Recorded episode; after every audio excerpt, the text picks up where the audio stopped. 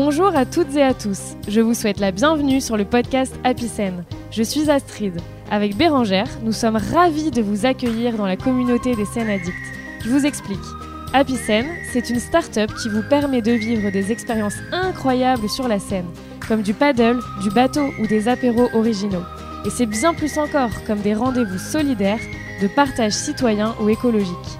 Et donc le podcast Happy c'est un moment d'échange, un rendez-vous, une conversation, où nous invitons une fois par mois des hommes et des femmes à partager leur vision de la scène, leur temps fort, leur parcours et leurs évolutions. Et pour vous, à chaque fois, toutes les bonnes adresses, les bons plans à partager. Vous retrouverez facilement toutes les coordonnées sur le site du podcast. Et pensez bien à vous abonner sur iTunes ou SoundCloud pour ne pas louper le prochain épisode. Et en plus, si vous avez des amis passionnés de la scène, des personnes auxquelles vous pensez qui sont scène addicts, que nous pourrions recevoir comme invités, n'hésitez surtout pas. Contactez-nous par email sur hellohappycen@gmail.com. Je répète, hellohappycen@gmail.com.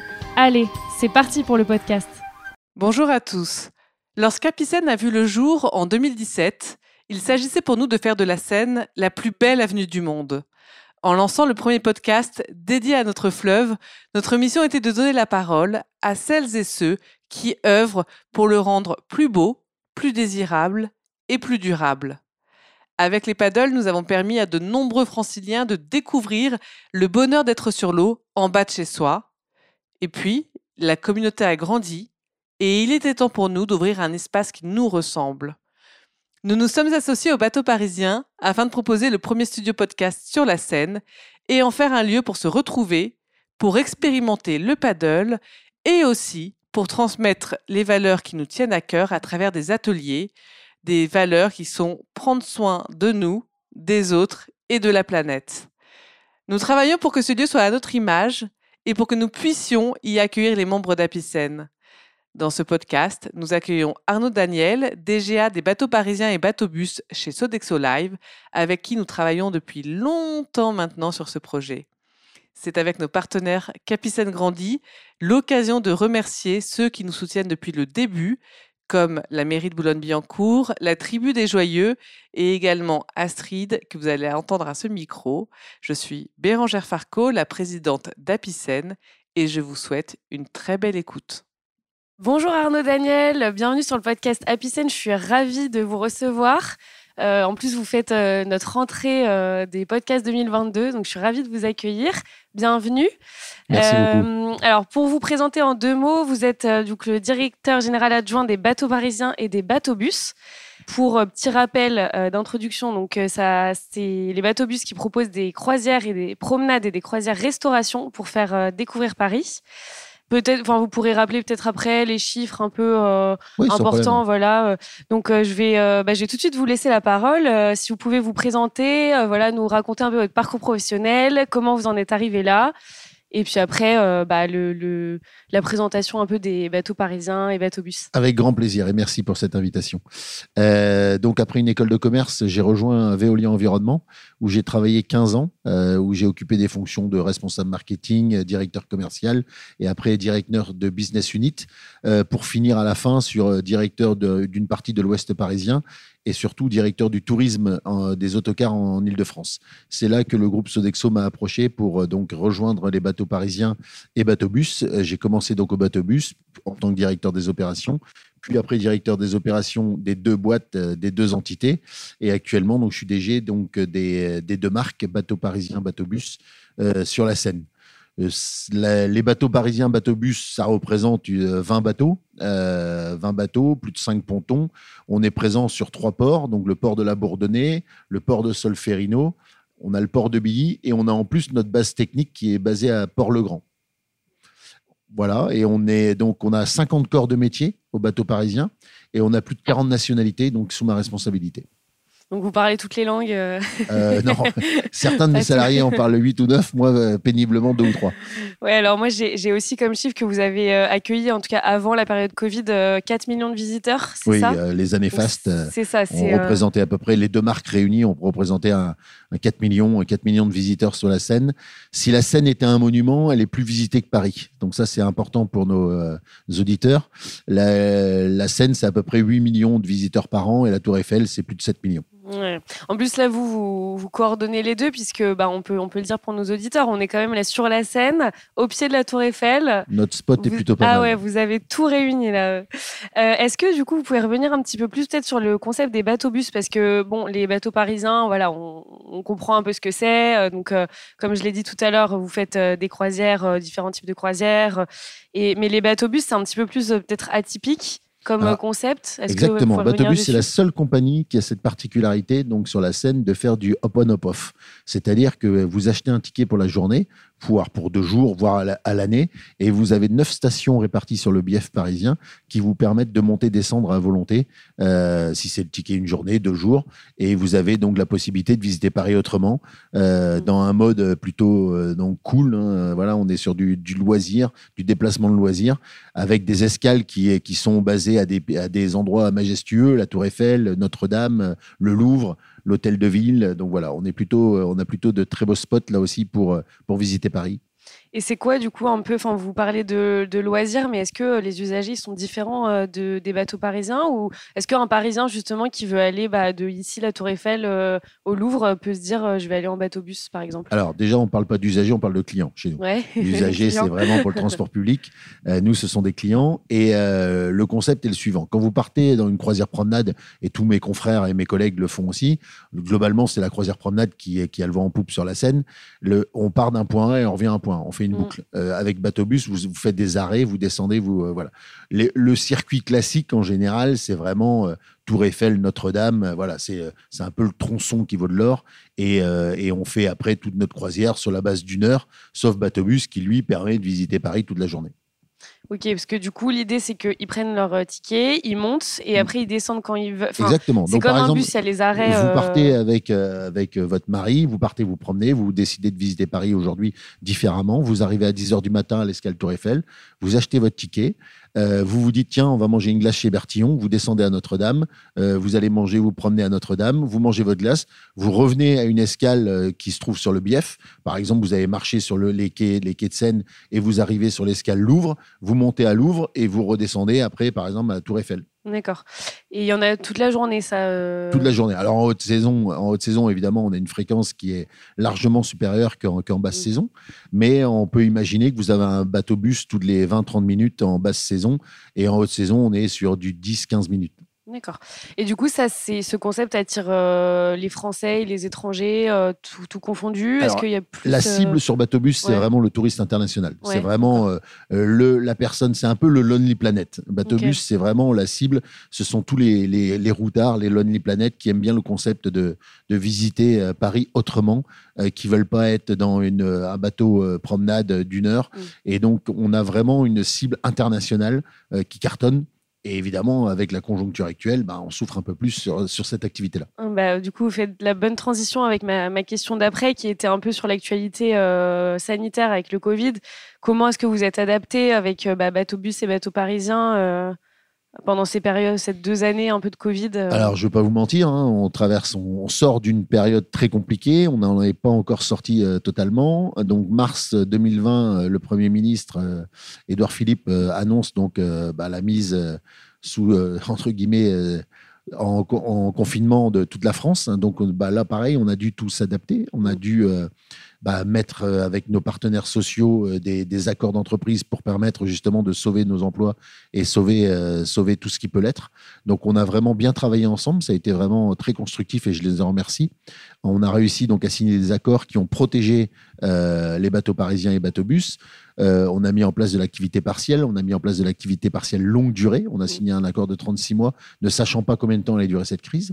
On a travaillé main dans la main, et je remercie là aussi Aropa, en Antoine Berbin et Morgan Sanchez et E2F euh, e et la CPP parce qu'on a bien travaillé là-dessus aussi et on a vraiment eu des aides. Le port a répondu présent et VNF ont répondu présent euh, vis-à-vis de la profession et c'est ce qui nous a sauvés. Euh, on, est, on est dans une situation très compliquée. Hein. On est passé de, de plusieurs millions d'euros de chiffre d'affaires à, zéro. donc il a fallu, bah, heureusement, travailler euh, de façon très intelligente avec toutes les institutions. Est-ce que vous aviez un peu rouvert, vous, euh, dans les périodes. Euh, il y avait eu des Alors, il y a eu des peu, creux, euh, ouais. exactement. Donc, on a réouvert euh, fin juin 2020. Euh, on a travaillé l'été euh, 2020. Euh, on était sur 20% de fréquentation Mm. par rapport à une année classique. Donc, vous Mm. imaginez qu'on était loin, loin de, Et puis, du coup, très peu d'étrangers. très peu d'étrangers. On a travaillé qu'avec des Parisiens et Ouais, des. Franciliens. Euh, on a mis en place des campagnes euh, avec pour les enfants d'abord. On a mis en place des campagnes vraiment dédiées aux Parisiens, aux Franciliens, euh, en leur demandant de nous aider et de visiter Paris autrement. Voilà. Je, je résume, mais c'était à peu près à peu près ça le concept. On a repris donc un confinement après à la rentrée. Donc là encore, il a fallu refermer tout. On a réouvert euh, après. euh, et là, cet été, Ouais. on a travaillé, mais on est encore loin des niveaux historiques, loin. Ouais, c'est pas loin. du tout revenu Non, encore. non, euh, non, la on est- clientèle est On pas. est sur du encore- 50-60% sans rien dévoiler. On est sur du 50. On était, on était sur du 50-60% d'un- d'une année classique. Et est-ce que euh, le fait justement d'avoir euh, bah, permis aux Parisiens de revenir un peu sur la scène, je sais pas, est-ce que vous en avez parlé avec eux euh, Parce que pareil, euh, Paris, c'est comme vous dites, c'est le monument le plus visité, mais finalement, on se rend compte que les Parisiens connaissent pas euh, Très forcément. euh, ouais. Le fleuve, c'est le non, non, constat on que a eu de très bons fois, retours. ouais. On a eu là pour le coup de très bons retours. On a eu beaucoup de familles qui sont venues découvrir, faire découvrir à leurs enfants. euh, donc euh, ce merveilleux fleuve, hein. on est sur la plus belle avenue de Paris, on a tous les musées. euh, globalement, vous avez 80% des musées qui se trouvent euh, sur le, long de la Seine. Donc voilà, on c'est un vrai succès en vérité. Les Parisiens ont vraiment répondu présent, ont découvert Paris euh, sur les bateaux. Euh, on a nous aussi créé des offres euh, dédiées culinaires, dédiées aux Parisiens, parce que voilà, il a fallu leur leur créer des, terrasses. Et voilà, donc on est beaucoup de nos confrères à avoir créé des terrasses pour les faire venir et profiter à fond. Et je pense qu'après cette période de confinement où on était tous enfermés chez nous, on avait tous envie de vivre dehors. voilà, donc c'est ce qu'on a fait. C'est vrai. Et du coup, c'est vrai que vous parlez de terrasse, mais on peut parler un peu du bistrot parisien aussi. Euh, comment il s'inclut dans, dans ces compagnies-là euh, Alors le bistrot parisien, c'est donc on est sur une barge là, là où on est tous les deux en train Mhm. de faire l'interview. On est sur une barge. Euh, on a un concept de, de, de déjeuner-dîner, plus évidemment de la limonade entre les deux et le soir, et avec la terrasse. On a une vue, comme vous pouvez le voir, sur la Tour Eiffel qui est quand même euh, assez hallucinante. Et puis euh, le Trocadéro de l'autre côté. euh, Trocadéro de l'autre côté. Donc, euh, on est vraiment très, très bien placé. Et on a nos chefs qui, euh, voilà, qui travaillent des, des cartes plutôt élaborées avec aussi du snacking. C'est-à-dire qu'on est capable de vous passer de- d'un filet de bar en passant par un hamburger, tout en ayant créé un brunch aussi le dimanche qui est vraiment un vrai, une vraie success story. Un vrai rendez-vous. Voilà, euh, le brunch cartonne, là aussi, on, est, on marche bien. Le bistrot marche très bien. Le bistrot a son public, un public de Parisiens Oui, et, de passage aussi. D'accord. Oui, c'est vrai que c'est pour le coup, euh, ces restaurants sur la scène, ça a pas mal de succès, en effet, euh, pour la clientèle, ouais, les, les jeunes un peu parisiens. euh, ça permet... Et ça a été ouvert quand ça C'est comme. euh, Enfin, ça date d'il y a longtemps, ce bistrot Alors, on a racheté euh, le Sodexo, donc le groupe Sodexo, auquel je tra- pour lequel Oui, je c'est vrai travaille. qu'on n'a pas rappelé ça. euh, Donc, je travaille donc pour le, le- la multinationale Sodexo. Et donc, je fais partie de la division Sodexo Live. Sodexo Live, c'est, euh, entre guillemets, l'hospitality, l'entertainment, euh, c'est la culture, c'est le loisir, c'est le tourisme. Et on a racheté cette compagnie donc en 1987. euh, et depuis, donc, on l'a fait grandir pour devenir le leader, le leader sur la scène. Ok, et alors du coup, toujours par rapport un peu à, ce qu'on disait, euh, qu'est-ce que vous attendez pour la saison à venir? Est-ce que va y avoir des nouveautés? Euh, Enfin, vous avez eu le temps du coup de pouvoir, euh, avec ces pauses, réfléchir à l'après aussi? Alors, comment les, ça va les se passer pauses ont quand même, c'est pas aussi simple que ça. Ouais. Les pauses, on a travaillé, on a négocié, on a, on a travaillé des accords avec les syndicats, on a préparé la saison, on en a profité pour justement faire tous les travaux que d'habitude on n'a pas le temps de faire. Donc on a tout travaillé, tout ça. Les bateaux, ont- même si on a utilisé, euh, on a fait travailler nos moteurs tous les jours pendant la crise, euh, les bateaux ont quand même pris cher parce que très peu utilisés. Donc il a fallu quand même vérifier, faire du préventif, du curatif. Donc voilà, il y a eu beaucoup de choses comme ça. Il a fallu aussi, ben, maintenant, euh, trouver du monde puisque euh, il y a une crise là aussi sur l'emploi, notamment dans la restauration, et on cherche du monde. Donc là, à vos CV, n'hésitez pas à nous, à nous contacter. Euh, on cherche du monde pour la saison, on cherche du monde en cuisine, en salle, en mécanique, on cherche du monde partout. Euh, et là-dessus, on a de- donc depuis travaillé des offres là encore pour cet été. Donc là, vous allez voir, il y a deux nouveaux produits qui vont sortir qui devraient être un vrai succès. Je peux pas encore en parler puisque j'ai un accord de confidentialité avec un partenaire. Mais voilà, il y a deux trois succès qui vont vraiment euh, faire qui vont faire parler, ça j'en suis certain. Et, et puis après, ben voilà, tout est prêt pour le, préparer la saison. on est dans le recrutement, on est en train de former nos, donc, nos futurs collaborateurs pour nous aider à faire les, les six mois de la saison. Et on espère, on espère que le Covid est derrière nous. Et puis maintenant, on pense à nos amis ukrainiens et on est de tout cœur avec eux. vous, vous refaites encore une super transition pour, euh, pour après, même si c'est moins, euh, moins, enfin, moins léger comme sujet, hein, c'est sûr, mais on enregistre ce podcast euh, bah, à l'heure que, l'Ukraine est en guerre.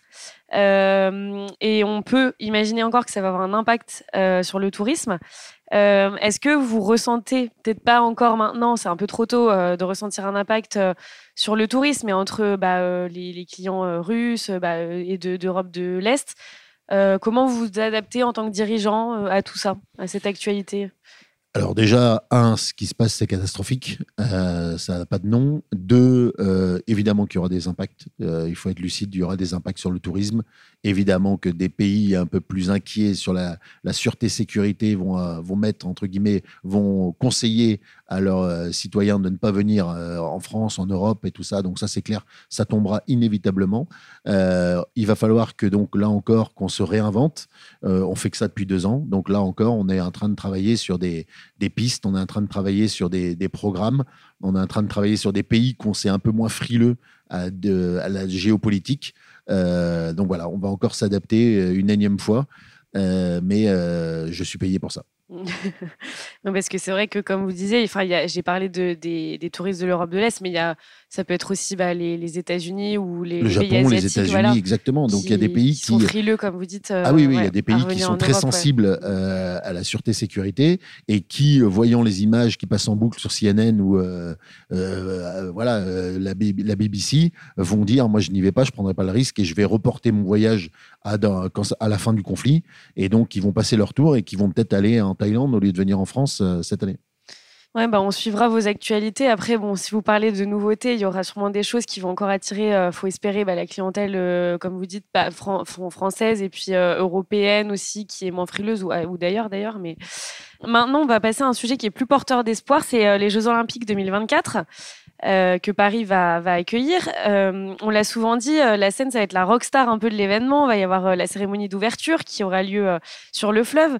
Comment est-ce que vous allez contribuer Est-ce que vous allez contribuer déjà Et comment vous, allez contribuer à, cette, ouverture des JO alors, ce qui nous arrive, c'est extraordinaire.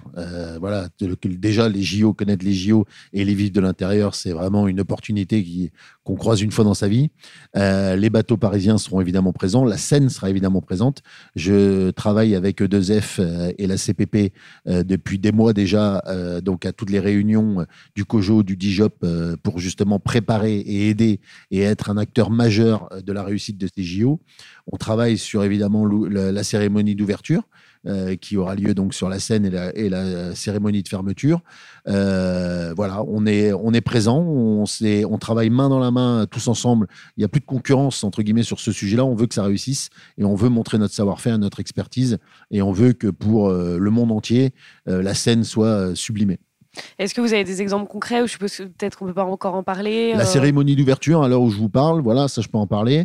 Euh, à l'instant T, donc les bateaux partiraient de, la, de BNF et arriveraient au Trocadéro normalement. Euh, donc, ce sera un convoi avec plusieurs délégations, un convoi de bateaux, une armada de bateaux, et on parle de 160 bateaux. Mais dans des, c'est tellement complexe, c'est tellement énorme, c'est tellement gigantesque comme événement que tout peut changer. Donc, mais à l'instant T, sur le papier, c'est ce que, voilà, c'est sur ce, sur quoi on travaille en tout cas l'idée, c'est que vous fourniriez des bateaux, du coup euh, C'est l'idée, C'est ça, ok. C'est l'idée. D'accord. Euh, est-ce que on peut aussi. Alors, on va aussi parler du verdissement de la flotte, puisque c'est un des enjeux aussi actuels avec euh, bah, la protection de l'environnement, tout ça.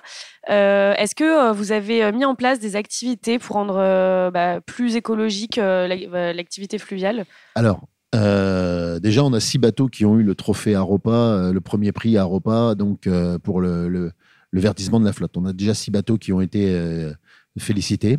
Euh, on vient d'être certifié Green Globe sur toute l'activité bateau bus. Donc Green Globe, c'est une certification mondiale. Je fais simple, mais qui, voilà, vous imaginez bien que c'est une certification mondiale avec plus de 500 items qui ont été euh, euh, travaillés. Donc là, on en est très fiers. C'est le et je félicite les équipes.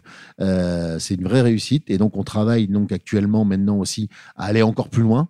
On travaille à des journées de la biodiversité avec bateau bus. On travaille à des radeaux végétaux donc avec Katharina. Oui. Voilà. On a reçu aussi. Voilà. Donc euh, bah, Katharina, je la salue. On travaille avec, euh, avec Katharina là-dessus. On travaille sur la biodiversité. On travaille donc avec, bah, avec vous, euh, nos amis d'Apicène. Voilà, on essaye de faire vraiment des, des, des, choses, faire bouger le fleuve. On travaille là aussi avec la mairie de Paris qui vient tous les jours toutes les semaines sonder les eaux au pied de, de, nos bateaux, notamment sur le Maurice Chevalier où nous sommes. Euh, donc voilà, tout, tout, est fait pour que justement on travaille.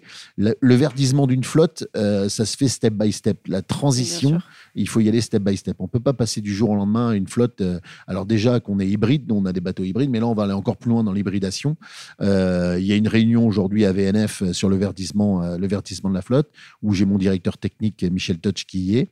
Donc voilà, donc on, on est on est présent. On a analysé tous les, les types d'énergie qui, à l'instant T, nous paraissent viables. Parce que, attention, un bateau-bus part à 9h30 le matin et revient à minuit le soir, globalement en haute saison. Euh, et il ne s'arrête jamais. Donc, il faut bien que la puissance soit présente au rendez-vous. Il faut qu'on puisse faire des recharges rapides. Il faut que ça tienne. La Seine est un, un élément naturel qui bouge. Donc on, passe, on peut passer de 100 à 200 mètres cubes seconde classique en général à 1400 euh, et donc il faut que le bateau continue à avancer et puis s'amarrer et tout ça. Donc tout ça, ça se travaille, ça se fait pas en, en 5 secondes, donc on y est dessus. Euh, on a signé des partenariats là aussi euh, confidentiel ou pas, mais avec des, gros euh, motoristes pour justement travailler là-dessus. Et on, toutes les, on maîtrise à peu près tous les types d'énergie, en passant de l'électricité, en passant par euh, le gaz tout liquide, en passant par euh, l'hydrogène. On regarde tout ça et on, on étudie attentivement comme ça. Le problème du fleuve, c'est qu'au bout du bout, on reste quand même petit et qu'il n'y a pas un bateau qui se ressemble. Donc pour un motoriste, c'est assez compliqué de. C'est pas comme quand vous construisez 3000 bus euh, euh, de la Il n'y a pas de série. Euh, Exactement. un bateau égale un prototype. ok. bon, en tout cas, c'est bien riche. Il y a plein de projets, donc c'est super et ça fait plaisir à entendre, même bah, voilà, pour la protection de la Seine. c'est super. alors, on va terminer ce podcast par un petit quiz rapide. Je vais vous poser du coup trois questions. D'abord, votre spot préféré sur la Seine euh, je dirais, je dirais le pied de Notre-Dame. Je trouve ça magnifique quand vous êtes au pied de Notre-Dame, quand Notre-Dame n'était pas encore éventrée, mm. euh, quand vous êtes euh, au pied de Notre-Dame et que vous constatez, vous, vous avez une vue incroyable sur Notre-Dame, c'est vraiment hallucinant. Alors après, mais j'ai peut-être une idée un peu sur la sur la réponse, mais l'endroit pour boire un verre. Bah, c'est chez Mimi. je vais chez Mimi sans hésiter, je l'embrasse. Alors, vous pouvez nous dire, euh, pour ceux qui ne savent pas. Euh, Alors, c'est Rosa Bonheur. Euh, c'est Rosa Bonheur. Donc, vous êtes au pied de l'Assemblée nationale. alors, je parle de, Rosa Bonheur 2, hein, parce qu'elle a, elle a deux Rosa Bonheur sur scène. Moi, je parle de Rosa Bonheur 2, donc au pied de l'Assemblée nationale. Et Mimi et son équipe, donc Frédéric et, tout, et toute la clique, c'est un vrai plaisir. c'est bonne ambiance, c'est bon enfant, c'est sympa, c'est décontracté. Et quand vous avez une journée de travail un peu compliquée ou que vous êtes avec un costume un costume cravate, bah là, vous lâchez la cravate et, vous passez un excellent moment. En plus, si le baby-foot jaune est là, tout va bien. c'est vrai que notamment l'été, euh, c'est très sympa. Euh, c'est un cadre euh, super. Et pour dîner? Euh, alors pour dîner, euh, là je vais, euh, je vais, je vais vous donner une nouveauté. Il y a un bateau qui s'appelle le Don Juan by Frédéric Anton qui se trouve donc au port de Billy. Et là vous avez un chef, donc meilleur ouvrier de France, chef 3 étoiles, une étoile au Jules Verne, trois étoiles au Précatelan, et qui a monté un bateau qui se trouve au port de Billy. Et le Don Juan by Frédéric Anton, c'est absolument sublime. Allez-y en amoureux. Vous passez une, c'est cuisiné par un chef euh, absolument sympathique et adorable, et vous allez en prendre plein les papilles. Ah bah, ça, donne envie, euh, c'est à tester alors. Puis du coup, c'est très à la mode de, de, monter euh, des affaires sur la scène en plus. alors c'est très à la mode, mais attention, il faut être professionnel. Euh, c'est pas Antoine et Morgane qui me diront le, qui diront le contraire. Il faut vraiment être rester professionnel. on est voilà, on doit respecter des codes architecturaux, on doit respecter des codes vis-à-vis de Port de Paris, vis-à-vis de VNF. voilà, il y a des bateaux, un bateau ça navigue avec des clients à bord. Euh, il faut savoir amarrer, donc on s'improvise pas sur la scène. Il faut vraiment être professionnel. Il faut vouloir euh, passer du bon temps parce que c'est un métier quand même qui est prenant. Quand les autres s'amusent, nous on bosse. Euh, voilà. Euh, je pense pouvoir dire au nom de tous mes collègues que les 14 juillet, les 8 mai, les 1er mai, les 31 décembre, on est tous sur le pont et on répond présent parce que c'est là que c'est là que ça bosse. Euh, juillet, août sont juin, juillet, août, c'est les plus gros mois chez nous. Donc, euh, donc voilà. Donc, mais on est des passionnés, on est une, euh, on est une bonne bande et puis voilà, on, on, bah, on est concurrents, mais on s'entend bien. Oui, mais ça, c'est ce que je ressens aussi quand bah, je fais les autres interviews, c'est qu'il y a une vraie solidarité sur la scène quand même. C'est un petit mini village en fait. Ouais, c'est un plaisir. En vérité, c'est un vrai plaisir. Il y a tellement de corps de métier, de, voilà, de professionnels différents. j'ai beaucoup de chance. J'ai beaucoup de chance. J'ai une super équipe et je les remercie. Et voilà, et je travaille vraiment avec mes confrères et mes collègues et mes, même mes concurrents. Voilà, on se tire la bourre, mais c'est une concurrence saine et mais toujours loyale. Bah, sur ces belles paroles, bah, moi, c'est moi qui vous remercie aussi d'avoir accepté notre invitation. Euh, c'était euh, passionnant. Merci beaucoup pour cet échange. Et puis, bah, à très vite avec euh, le plein de nouveautés qu'on attend sur les bateaux parisiens et, et le bateau bus. Salut, merci beaucoup. Au revoir. À bientôt. Hello à tous. À nouveau, quelques infos avant de nous quitter. Si vous souhaitez nous contacter, nous poser une question ou nous faire un feedback sur l'épisode, n'hésitez pas à nous envoyer un message sur helloapicen@gmail.com. Mille merci de nous avoir écoutés jusqu'ici. Si vous avez apprécié ce podcast, vous pouvez nous aider à le faire connaître en mettant un commentaire, des étoiles ou tout simplement en le partageant sur les réseaux sociaux. Je vous dis à très vite pour un nouvel épisode. À bientôt!